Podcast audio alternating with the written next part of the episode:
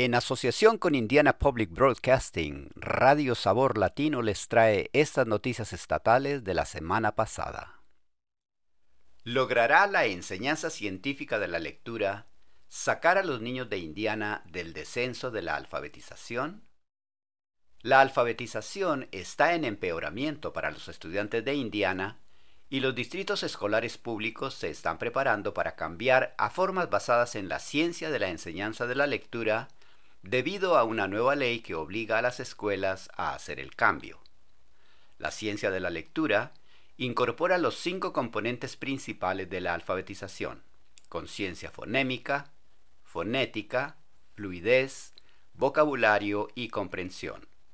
Los legisladores esperan que esto revierta el actual declive de la alfabetización entre los estudiantes de primaria. Tina Cowan de Adelante Schools en Indianápolis, tiene casi 20 años de experiencia en la enseñanza de la lectura. Dice que este método de enseñanza es crucial para solucionar el problema de lectura de Indiana. Cohen dice, si no estamos construyendo esa base, entonces cuando llegan a tercer grado, todo les parece un código que no saben cómo decodificar. Las escuelas públicas deben adoptar un nuevo plan de estudios que utilice prácticas de ciencia de la lectura a partir del año escolar 2024-2025. El polvo de plomo en casa o en la guardería podría perjudicar a sus hijos. La EPA ha propuesto una norma para ayudar. La Agencia de Protección del Medio Ambiente quiere reducir significativamente la cantidad de polvo procedente de la pintura con plomo en los hogares y centros de cuidado infantil de todo Estados Unidos. Esto podría tener un gran impacto en Indiana, donde los médicos tienen que ofrecer pruebas de detección de plomo a todos los niños menores de 6 años.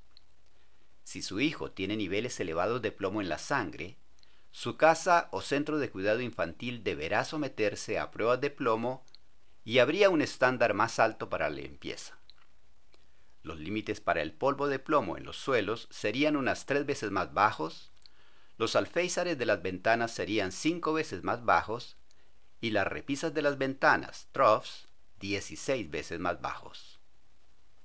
Gabriel Filippelli dirige el centro IU PUI de Salud Urbana. Dice que esta norma ayudará en un área sobre la que los departamentos de salud han tenido poco control.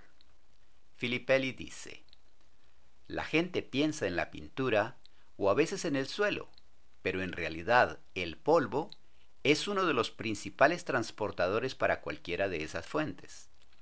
Ese es el transportador entre el medio ambiente y el interior de un niño. Pero hay algunos escollos. Los propietarios que se someten a las pruebas de plomo no siempre están obligados a comunicar los resultados a sus inquilinos.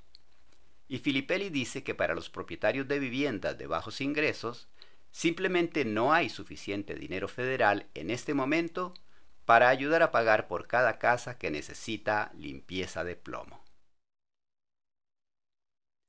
Planned Parenthood deja de practicar abortos en Indiana. La prohibición aún no ha entrado en vigor. Planned Parenthood ha comunicado que ha dejado de practicar abortos en Indiana a pesar de la pausa de última hora en la prohibición casi total del aborto en el estado. Esta medida se debe a la incertidumbre que rodea a la prohibición que debía entrar en vigor el martes. La ACLU de Indiana en nombre de los proveedores de abortos, presentó una petición de última hora ante el Tribunal Supremo del Estado pidiéndole que detuviera la entrada en vigor de la prohibición del aborto mientras continuaban los litigios.